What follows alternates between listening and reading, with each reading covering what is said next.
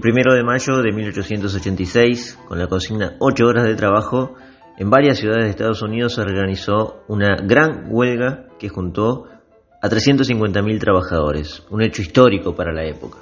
Muchos eran anarquistas y socialistas. En Chicago la huelga fue impactante. Participaron casi 40.000 trabajadores con todos los transportes parados. La policía atacó a balazos durante todo el día y los siguientes. Hoy estamos conmemorando aquel hecho y recordando el Día del Trabajador. Sin embargo, la izquierda ha hecho una lectura particular de esos hechos, asumiendo que fueron las huelgas lo que permitió reducir las jornadas laborales. Y hasta hoy, por lo menos en Argentina, se presupone que es necesario parar la producción para aumentar los salarios. ¿Será realmente así? ¿Fueron los sindicatos los que nos sacaron de esas 14 horas diarias de, la revolución industrial?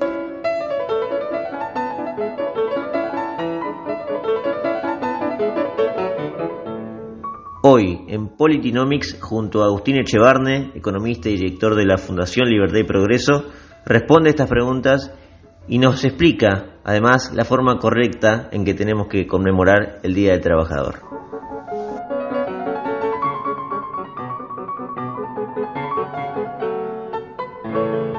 Agustín, hoy es el Día del Trabajador, primero de mayo, y la izquierda festeja el triunfo de las huelgas para aumentar los salarios y beneficiar a los trabajadores a partir del recuerdo de 1886 y, lo que pasó en Chicago con una protesta trabajadora. ¿Qué hay de cierto en esto? O sea, desde la economía, ¿cómo podemos explicar si esto es cierto o no? ¿Son las huelgas la que benefició al trabajador en general? Bueno, la, verdad es que no, pero sí creo que hay que mirar un poco lo que pasaba en aquella época y lo que pasa en esta época, ¿no? Que son temas muy distintos.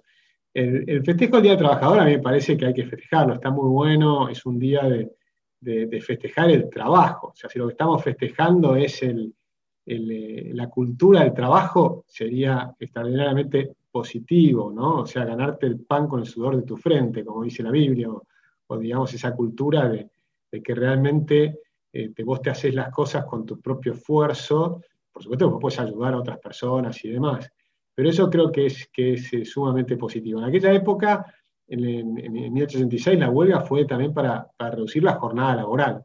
Pero hay que recordar que en aquella época la gente se levantaba a la mañana antes de que salga el sol. Eh, para que te des una idea, en,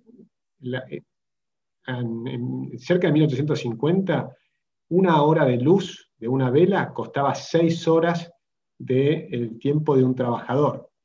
Entonces no podían tener ni siquiera velas, las podían prender un ratito por ahí, pero se levantaban antes de que salga el sol, iban a trabajar y volvían cuando se había puesto el sol. De forma tal que vivían en penumbras. O sea que era espantosa la forma de trabajo todavía en el siglo XIX. En 1886 ya había mejorado, de hecho ya el costo, por ejemplo, de la luz había bajado mucho porque se usaban eh, lámparas a, a querosén, y eso primero con aceite de ballena, después con querosén, eso bajó mucho el costo de la luz. Digo porque la luz es un tema importante, no es un tema menor, ¿no? Y por supuesto eso fue mejorando enormemente, pero no gracias a las huelgas, sino gracias al aumento de la productividad y las innovaciones. Entonces, por ejemplo, para 1997, una hora de luz costaba medio segundo, medio segundo del costo del tiempo de un trabajador. Por supuesto, gracias a la bombita de luz, Edison y todo lo que vino después. Y del lado de la, de las, de la cantidad de horas de trabajo, eh, los reclamos en aquella época por mejores condiciones de trabajo eran razonables, y, pero la mejora de las horas de la, tampoco vino por las huelgas. De hecho, la reducción de las horas de trabajo vino por Henry Ford, por las innovaciones. Henry Ford implementó la, línea de montaje. Y al implementar la línea de montaje de alta productividad, el trabajo requería precisión. Requería precisión porque es una línea de montaje. Vos no puedes tener una persona cansada al lado de la línea de montaje que está poniendo por ahí la rueda, pero si no pone bien la rueda, después el otro no puede apretar bien las tuercas. Entonces todo tenía que ser con enorme precisión y rapidez. Con lo cual la productividad hizo que era mucho mejor tener dos turnos de ocho horas que una persona trabajando 14. y como tenías una instalación de capital, que era la línea de montaje, es el salto de productividad que provocó la línea de montaje, que después no solo se usó en los autos, sino que se usó para, para fabricar cualquier producto.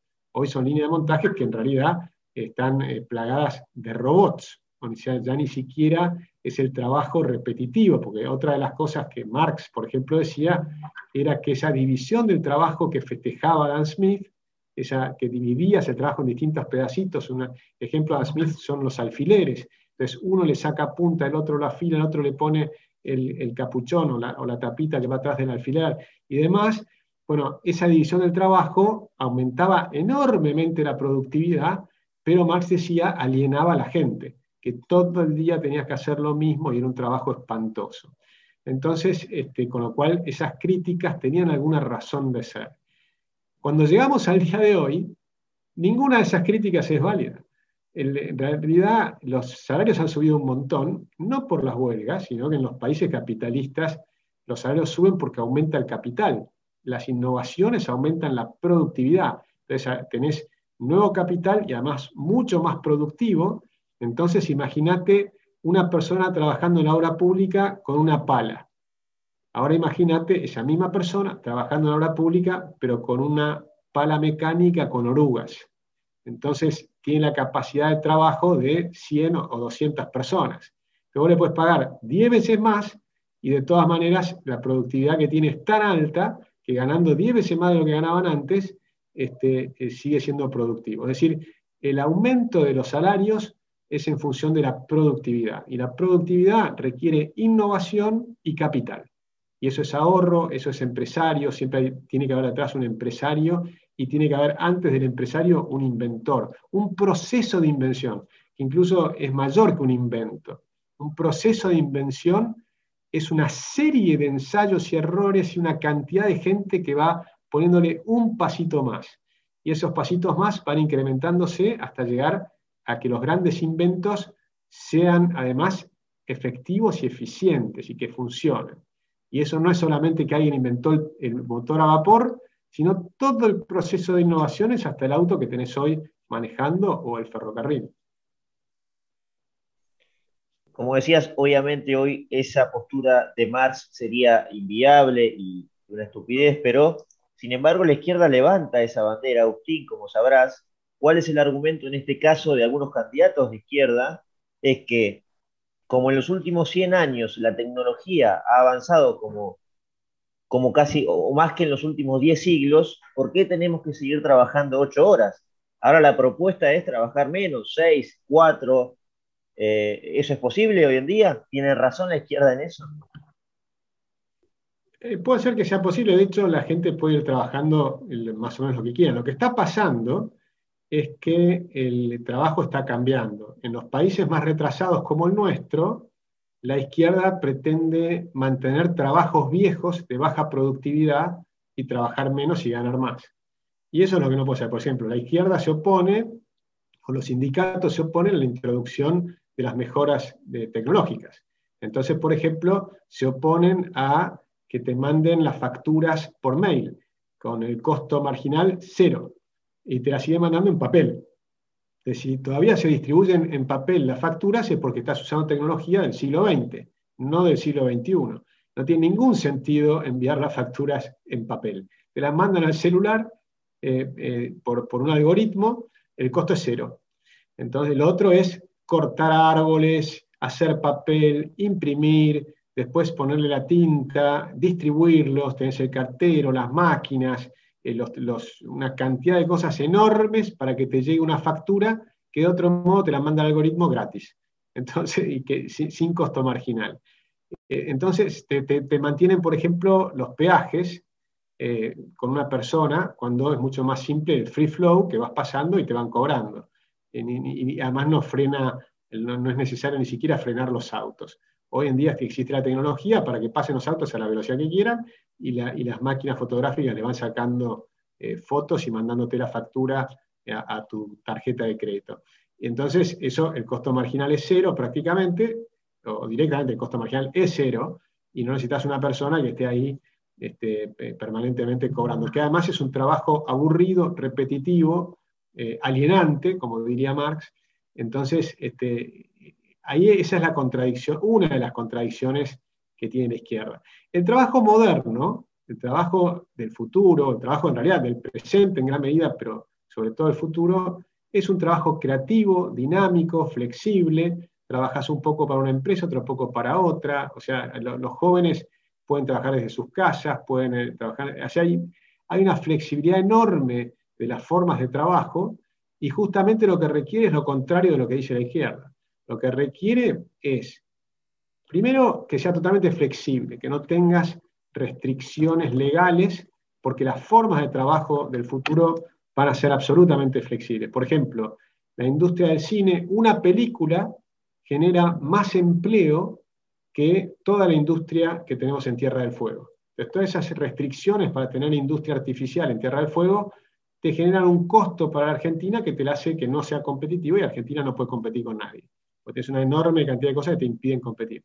Los países con mayor tecnología, en cambio, no tienen desempleo, tienen mucho más flexibilidad en las leyes laborales, entonces se genera mucho más empleo y además, como lo hacen con alta productividad, porque no tienen los sindicatos frenando los avances tecnológicos, los salarios son mucho más altos.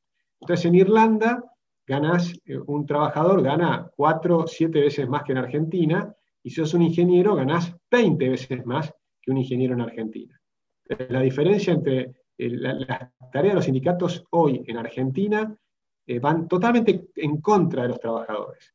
Y, y tienen una única justificación que es la inflación, que es un producto que inventan los políticos y que entonces hay una especie de connivencia siniestra entre políticos y, sindicalistas que están permanentemente quejándose y peleándose por cosas que no tienen sentido. No tienen inflación y por lo tanto no necesitas un sindicato que esté peleando para, para ajustarte, para, para, que no te saquen la, eh, la, inflación. Lo que necesitas es un partido político que ponga políticos en el gobierno que, no hagan planes inflacionarios. Es decir, la inflación es simplemente una decisión política.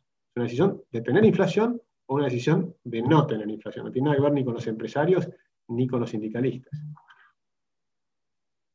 Banderas como conquistas que levanta la izquierda son varias, por supuesto, tiene que ver mucho con, bueno, lo que se presentan como los derechos del trabajador. Para nombrarte algunos, tenemos el descanso dominical, tenemos la, bueno, la jornada laboral de ocho horas que ya hablamos, tenemos eh, la ley de accidentes de trabajo, bueno, el aguinaldo, la jubilación. Eh, ¿Estas sí son conquistas del trabajador? No, yo creo que hay cosas que están buenas. Los socialistas del siglo XX, del principio del siglo XX, realmente tenían en la cabeza mejorar al trabajador. Y, y eran progresistas.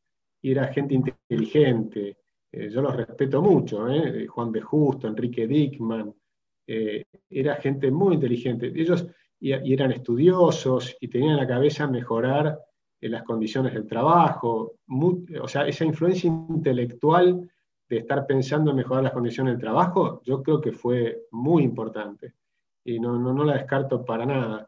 Creo que, pero por ejemplo, esa gente, una de las primeras cosas que decía es que no tenés que tener inflación que no tenés que tener Banco Central, porque el Banco Central te iba a generar papelitos que te iban a destruir el valor de la moneda. Entonces te iban a pegar con un papelito que cada vez valía menos. Y eso lo decía Enrique Dickman, lo decía Juan B. Justo. O sea, tenían en su cabeza este, mantener el valor de la moneda para que no le afecten el salario de los trabajadores. Y en cambio acá los sindicatos están en contra de la convertibilidad, lo cual es absurdo. Porque la convertibilidad es lo que Enrique Dickman o Juan B. Justo te diría, ese es el modelo. ¿No ves que tenés inflación cero? O sea, la izquierda hoy debería ser gran defensora del plan de convertibilidad, pero gran defensora del plan de convertibilidad, porque era inflación cero, era no sacarle, no ajustar eh, a través del ajuste al salario de, los trabajadores. Acá todo el ajuste se da por el, salario de los trabajadores y de las jubilaciones. La convertibilidad era evitar el ajuste a los trabajadores. Y sin embargo, los periodistas de izquierda, los sindicatos, están todos en contra del plan de convertibilidad.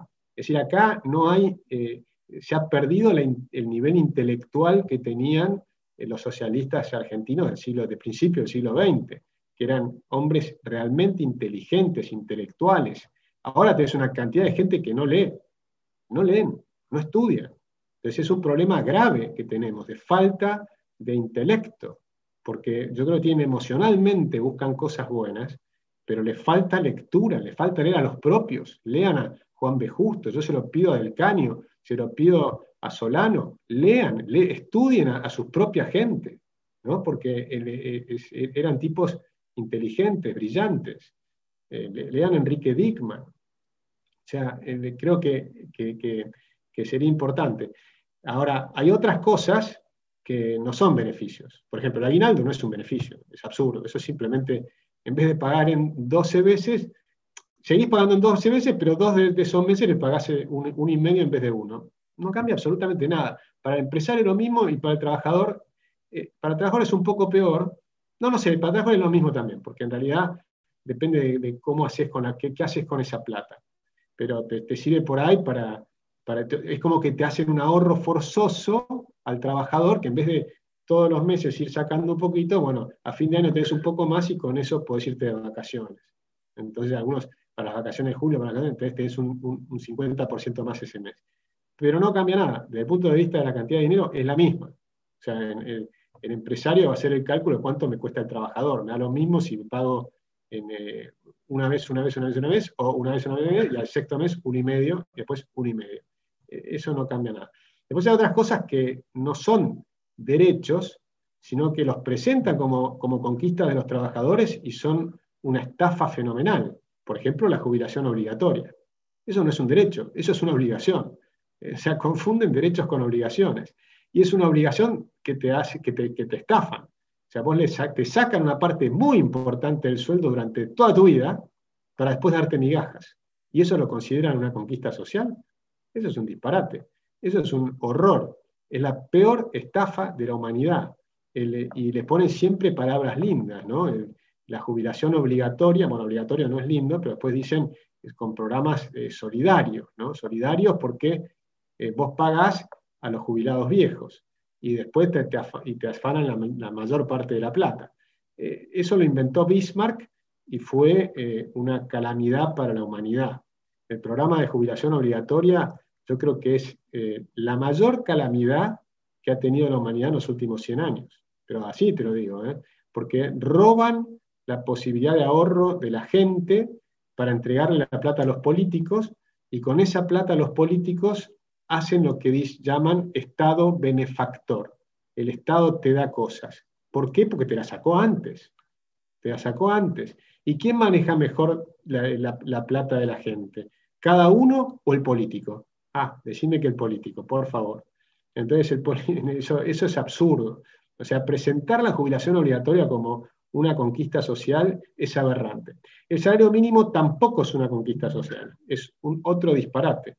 En cualquier libro de microeconomía, cualquier libro, les recomiendo McCloskey, pero cualquier libro de microeconomía en cualquier parte del mundo te explica que el salario mínimo lo único que puede lograr es que algunos trabajadores ganen más a costa de aumentar el desempleo y que los más pobres ganen menos.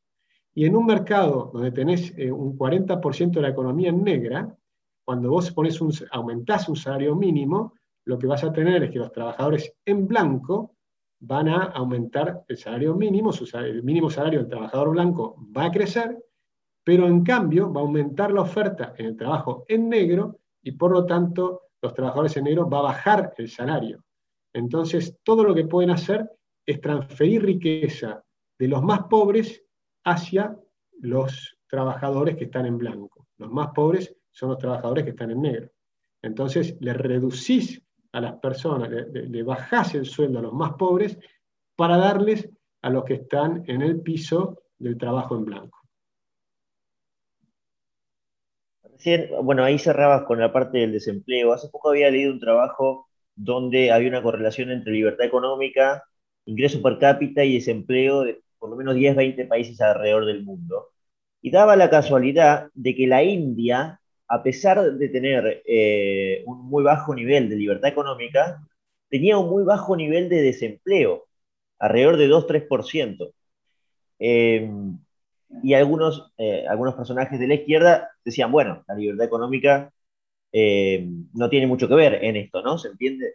Ahora, ¿cómo se explica eso? Porque el desempleo se puede correlacionar con voluntario e involuntario, por lo que entiendo, pero a mí se, me, me, imagino que tiene que ver con que la India necesita que, las, como no hay una tecnología avanzada eh, y no hay bienes de capital suficientes, los trabajadores tienen que laburar muchas más horas, imagino.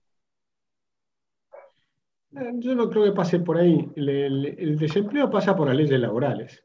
O sea, cuando vos tenés eh, restricciones a la ley laboral, tenés desempleo. O sea, cuando vos tenés salarios mínimos, tenés desempleo. O podés tener desempleo. Cuando el salario mínimo que vos que se impone es menor al salario de mercado, entonces es una ley abstracta, pero que no cambia la realidad. Si el salario mínimo está por arriba del salario mínimo de mercado, entonces este, lo que vas a tener es mayor desempleo. Entonces, lo que vos puedes buscar es una correlación entre los países que tienen flexibilidad laboral y, apertura tecnológica y apertura eh, y, son innovadores y, tienen, este, y vas a encontrar que tienen muy bajo desempleo. Toma el año 2019, porque el año 2020 eh, fue el año de la pandemia que distorsionó todo. Pero hasta el año 2019, y ojo, distorsionó todo la pandemia, no por la pandemia en sí, sino por las medidas que tomaron los gobiernos. O sea, los gobiernos destruyeron la economía y entonces aumentó el desempleo. Pero saca la intervención de los gobiernos del año, del año 2020 y toma el 2019.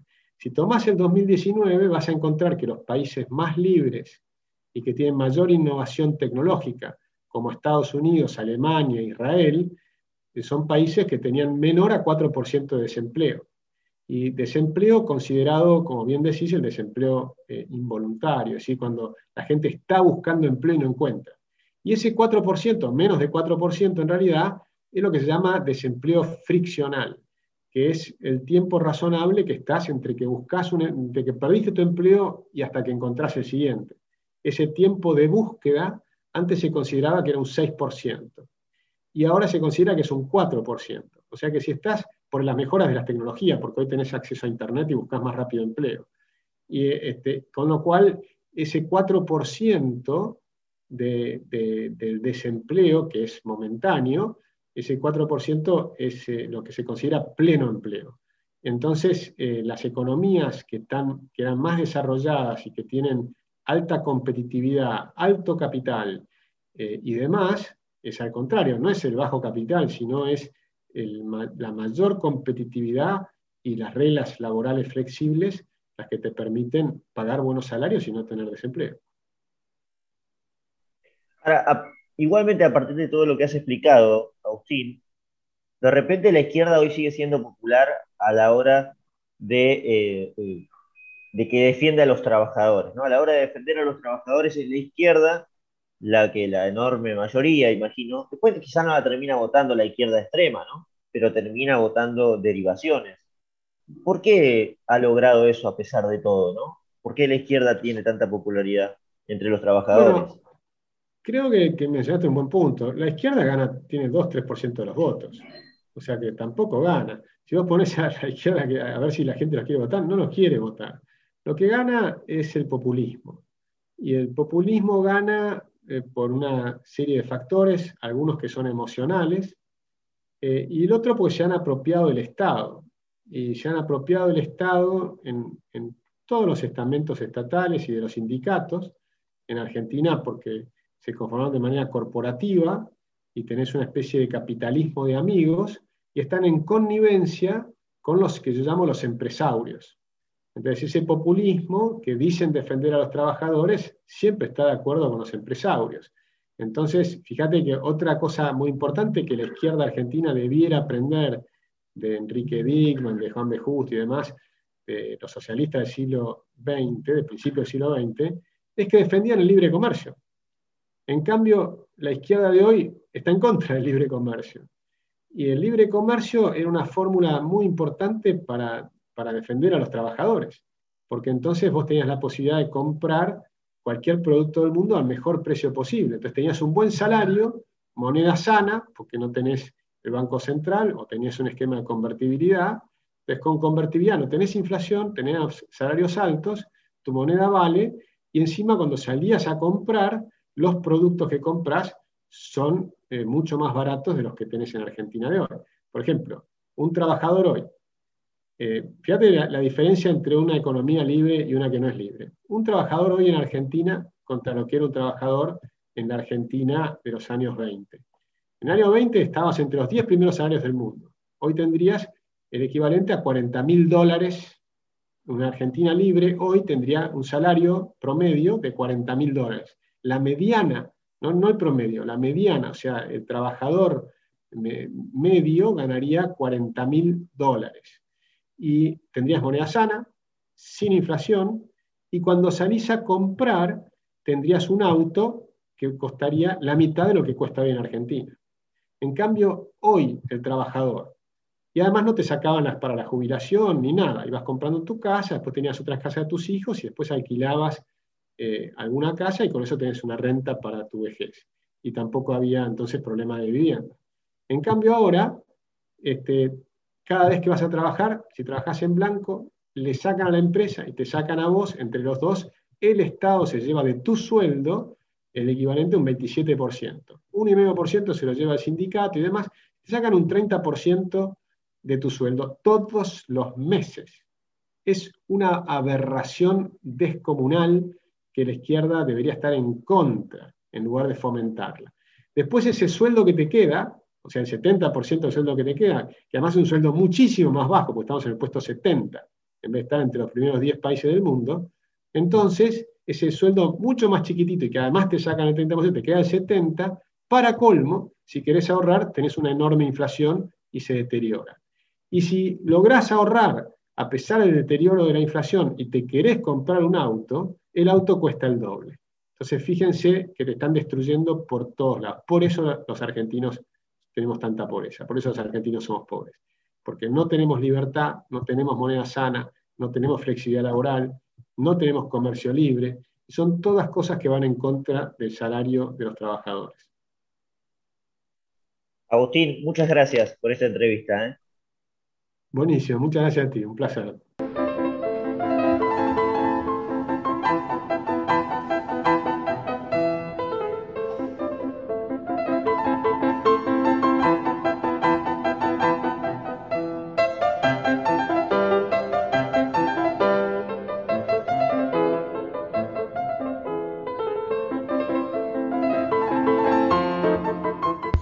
Hay algo que no mencioné en la introducción y es que Agustín también es profesor universitario, también es autor de un libro muy recomendable como es La clave es la libertad, donde explica y desarrolla en profundidad muchas de las cosas que ha dicho hoy.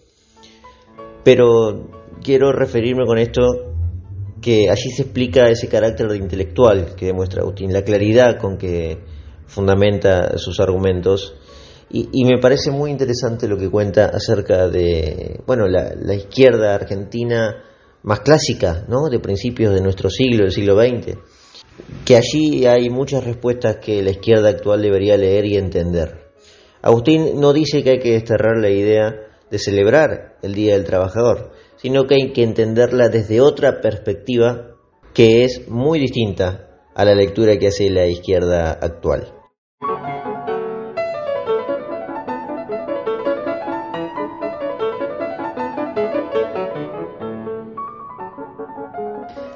Si les gustó este episodio, los invito a que se suscriban en Politinomics, en Spotify, Anchor, Google Podcast o la plataforma que más les guste. Me despido deseándoles un feliz día del trabajador para todos. Obviamente, nos estamos encontrando en un próximo capítulo de Politinomics. Muchas gracias.